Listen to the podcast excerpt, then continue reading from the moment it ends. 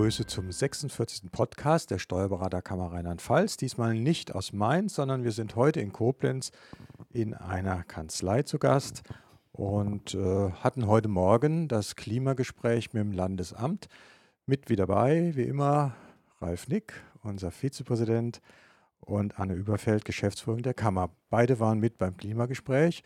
18 Punkte hatte die Tagesordnung und das ein oder andere interessante Thema wollen wir heute mal kurz besprechen in unserem Podcast. Ja, Ralf, was gab es Spannendes? Was ist berichtenswert aus deiner Sicht? Ja, direkt mal mit dem Top 2 angefangen. GeoBD. Uns hat mal interessiert, von der Finanzverwaltung, vom Landesamt zu erfahren, die praktischen Erfahrungen. Das heißt, welche Rückflüsse kommen aus den Betriebsprüfungen zum Landesamt? Wie wird umgegangen mit den GOBD? Ja, und da mussten wir feststellen, da gibt es nicht so viele Rückmeldungen. Da gibt es noch nicht so viele Rückmeldungen. Genau, äh, auch das Finan äh, die Finanzämter, die Prüfer äh, müssen mit der Thematik erstmal umgehen. Und äh, es sieht in Rheinland-Pfalz nicht so aus, als ob die Prüfer da voll, voller Elan die GOBD äh, in Einsatz wissen wollen, sage ich mal so. Also es gibt keine größeren Probleme, wie wir gehört haben. Sicher wird es irgendwo Einzelfälle geben. Aber äh, die Aussage, wir machen das mit Augenmaß, scheint sich bisher ja zumindest mal ein bisschen zu bewahrheiten. Von daher äh, denke ich mal, in dem Punkt ist es vielleicht nicht so heiß gegessen, wie es mal gekocht wurde. Ja, kann man ja auch aus der Praxis äh, sehen. Äh, das Verhalten der Prüfer hat sich meines Erachtens bis zum heutigen Tag äh, nicht großartig verändert. Nein, ich kann aus meiner Praxis auch sagen, es gab eigentlich keine nennenswerten Veränderungen im Prüfungsverhalten. Klar wurde mal eine Verfahrensdokumentation oder, oder bei der Kasse mal eine äh, Bedienungsanleitung angefordert. Das ist jetzt eher mal der Fall, aber eigentlich am Prüfungsverhalten habe ich oder im Verhalten der Prüfer hat sich eigentlich da nichts groß geändert. Also das war ein Punkt, der dann relativ unspektakulär war. Viel spannender äh, ist meines Erachtens das Thema Belegvorhaltepflicht. Äh, hier haben wir eine völlig neue Rechtssituation. Bisher war das ja auch schon so ein bisschen äh, mehr freiwillig, dass man keine Belege mitschickt. Man wollte das nicht, aber jetzt ist es im Prinzip ja gesetzlich vorgesehen, dass keine Belege mehr zum Finanzamt sollen. Und das ist, glaube ich, nicht so ganz einfach. Ja, in der Vergangenheit war es ja öfter schon von den Finanzämtern gewollt oder vom Landesamt gewollt, dass keine Belege eingereicht wurden. Äh, dann hat man keine Belege eingereicht. Die Finanzämter haben wieder nachgefragt. Und so haben wir uns natürlich jetzt dafür interessiert, gibt es zum Beispiel irgendwelche Parameter, an denen wir als Berater erkennen können, okay, wir schicken doch irgendwelche Belege mit, weil wir davon ausgehen müssen, dass die angefordert werden. Aber also die Verwaltung ist ja häufig mit klaren Aussagen immer etwas zurückhaltend und sagt dann der Einzelfall oder so allgemein. Aber hier gab es eine klare Aussage, fand ich. Wir wollen keine Belege. Punkt. Genau. Ob die Kapitalertragssteuer 10.000 Euro in Abzug gebracht wird, eine Spende. Äh, nein, wir wollen definitiv keine Belege. Das heißt, erst wenn das System den Fall aussteuert punktuell, dann wird angefordert. Ist das nicht in der Praxis ein bisschen unpraktisch jetzt für die Steuerberaterpraxis? Um ja, nachfragen. Das ist, das ist durchaus im Einzelfall unpraktisch. Insbesondere für Kollegen, also wir und bei dir ist Ralf auch so, wir, wir scannen alles ein, haben Dokumentmanagement. Das heißt, wir haben die Belege im Zweifel sehr schnell verfügbar. Aber nicht alle Kollegen arbeiten heute schon mit DMS und ähnlichen Systemen. Äh, die müssen das irgendwo sich hinlegen oder beim Mandanten wieder anfordern im Einzelfall um dann den Beleg oder die Belege, Verträge und so weiter hinzuschicken. Klar weiß ich aus der Erfahrung heraus, äh, neuer Mietvertrag, neue Immobilie, Rieseninvestitionen, da kann ich fest von ausgehen, wollen die das sehen. Aber die Aussage war, wir wollen erstmal nichts haben und unsere Mitarbeiter sollen das lernen, ohne Beleg zu arbeiten und das Risikomanagement mal voll auszunutzen. Ja, das war so die Aussage, genauso wie wir mit, den neu, mit der neuen Situation umgehen, müssen, müssen auch die Mitarbeiter beim Finanzamt mit der neuen Situation umgehen. Und äh, deswegen klare Linie, keine Belege. Und wenn dem Finanzbeamten die Kiste sagt, bitte Beleg XY anfordern, wird dieser angefordert. Und auch nur den sollen wir dann zuschicken. Ja. Was passiert, wenn jetzt Kollegen doch Belege mitschicken, weil sie sagen, naja, an der Stelle weiß ich ganz genau, die brauchen das.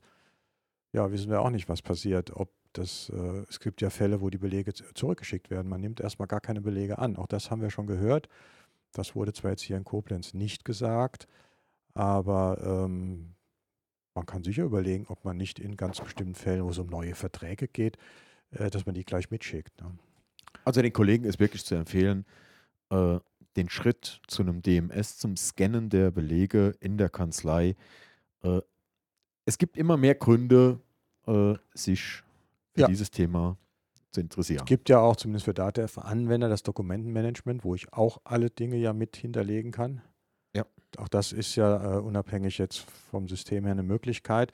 Das ist zwar nicht revisionssicher und erfordert dann, äh, oder erfüllt nicht alle Kriterien, die ich dann an DMS habe, aber zumindest habe ich die Belege in der Vorhaltemöglichkeit.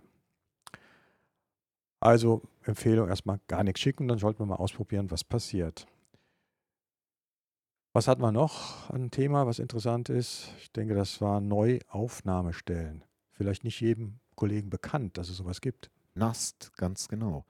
Äh, die Gründung einer gewerblichen Tätigkeit oder die Aufnahme einer gewerblichen Tätigkeit äh, wird jetzt zentral beim Finanzamt von einer Stelle werden sämtliche äh, Fragebögen, die wir kennen, die bei den Neugründungen, äh, werden zentral bearbeitet. Und da war das Anliegen des Landesamtes an uns Steuerberater, dafür zu sorgen, dass diese Fragebögen zur Aufnahme einer gewerblichen und beruflichen Tätigkeit äh, doch sorgfältig ausgefüllt werden, was wiederum einer schnellen Vergabe einer Steuernummer äh, nach sich zieht. Ja, die brauchen wir in der Regel, weil die Leute wollen Rechnungen schreiben und Geld verdienen und deswegen ist die Nummer wichtig. Und was wir also auch klar gehört haben, vorab per Telefon eine Steuernummer zu bekommen, wie das früher mal auf dem kleinen Dienstweg war, was ich auch häufig genutzt habe, äh, das geht nicht mehr. Und der Hintergrund ist ja wohl äh, die Umsatzsteuerproblematik, Umsatzsteuerbetrug. Man will gucken, wer äh, ist der, der da anmeldet, ist der sauber in Anführungszeichen. Äh, und interessant vielleicht zu wissen, hinter dem Ganzen steht eine bundesweite Datenbank, wo man eben überprüfen kann, ob derjenige schon mal irgendwo ein Gewerbe hatte oder ob das Gesellschafterkreise sind, die schon mal in dieser Konstellation zusammengearbeitet haben oder ob es mehrere Anmeldungen an einer postalischen Adresse gibt. Alles das kann man jetzt damit abprüfen und das wird abgeprüft, um zu sehen, ob diese Gewerbegründung äh, ja nicht Geldwäsche, Umsatzsteuerbetrug oder sowas in diesen Dunstkreis gehört. Das ist eigentlich Sinn dieser zentralen Überprüfung. Also für die klassischen Mandanten, die bei dir und bei mir in der Kanzlei auftauchen, ändert sich nichts, keine Problematik. Nein, sollte geht- eigentlich bei uns kein Problem sein, weil solche Mandate wollen wir eigentlich gar nicht haben. Aber manchmal weiß man nicht, äh, wer bei einem reinspaziert und wir müssen ja auch nach dem Geldwäschegesetz, das ist zwar jetzt nicht hier unser Thema, aber Anne, du weißt, wir müssen da ja auch Prüfungen machen. Äh, da ist uns die Kammer ja auch im Nacken. Aber ja, ihr müsst immer alles schön identifizieren. Und damit äh, ist genau das, äh, schließt sich der Kreis. Ihr müsst den Mandanten identifizieren, bevor er im Prinzip das Mandat annimmt. Das ist also schon die Prüfung bei uns, bevor eben der Fragebogen beim Finanzamt geprüft wird, sind wir eigentlich an der ersten Stelle. Ausweis kopieren und so weiter ist heute verpflichtend. Ich glaube, das ist auch noch nicht bei allen Kollegen so angekommen. Gut, das war jetzt nicht Thema äh, beim Landesamt, aber letztlich spielen diese Dinge ja irgendwo auch zusammen. Vielleicht noch der Hinweis, wenn man nicht alle Belege zusammen hat für die Anmeldung, man kann die auch nachreichen. Man kann auch so, wenn man Verträge noch nicht hat vom Notar oder so, kann man die Anmeldung abgeben, voll ausgefüllt und würde die Belege nachreichen, äh, damit man dann schnell in die Bearbeitung zur Steuernummer kommt. Das ist also durchaus möglich, so schien das im Gespräch sich anzuhören.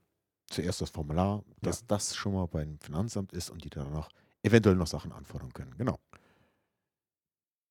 Ja, dann zum Schluss vielleicht noch das Thema E-Bilanz und Übertragung von äh, Anlagen. Da gibt es ja auch immer ein bisschen äh, Ärger in der Praxis, weil Papier nachgefordert wird.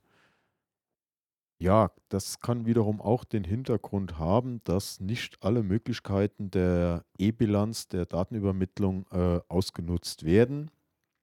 Auch hier, genauso wie bei den Belegen, das Finanzamt hätte gerne am besten alles elektronisch. Den E-Bilanz-Datensatz so umfangreich wie es geht, also ich kann dir bis auf Kontennachweisebene alles zuschicken. Ja, das hätte man ja gerne auch. Und Ja. gut, das war früher beim Finanzamt, spricht eigentlich nichts dagegen, das jetzt auch Also ich habe mitzuschicken. sie früher in Papierform hingeschickt, den Kontennachweis zur Bilanz und zur GNV. Warum soll ich ihn jetzt nicht als Datensatz hinschicken? Ich habe nichts zu verbergen. Also äh, schicke ich sie auch hin und füge zum Beispiel auch meinem E-Bilanz-Datensatz das Anlageverzeichnis Ja. bei. Nach dem Motto, was das Finanzamt weiß, weiß es. Und wir vermeiden Rückfragen und entsprechenden Zeitaufwand. Also das Ganze geht dann ein bisschen glatter vonstatten. Also man kann hier mit ein bisschen vorausschauend übertragen, kann man da Rückfragen vermeiden und das Finanzamt hat seine elektronischen Daten komplett halt. Ja, das betrifft Anlagevermögen und eigentlich Kontennachweis. Das sind eigentlich die Punkte, die da angesprochen sind. Ja, ich denke, das waren so die wichtigen Punkte. Es gab noch viel kleineres, was das alte Thema äh, Fristverlängerungen und Fristen überhaupt. Aber abgesehen davon, dass ab 2018 wir verlängerte Fristen haben, äh, ist da jetzt nichts Dramatisches, was da zu berichten gibt. Und ansonsten fand das Klimagespräch in einem guten Klima statt, kann man wohl sagen. Und äh, es ist ein vernünftiger Austausch, den wir da haben. Ein Thema hatten wir auch noch beim Landesamt für Steuern, das war das Thema Kassennachschau.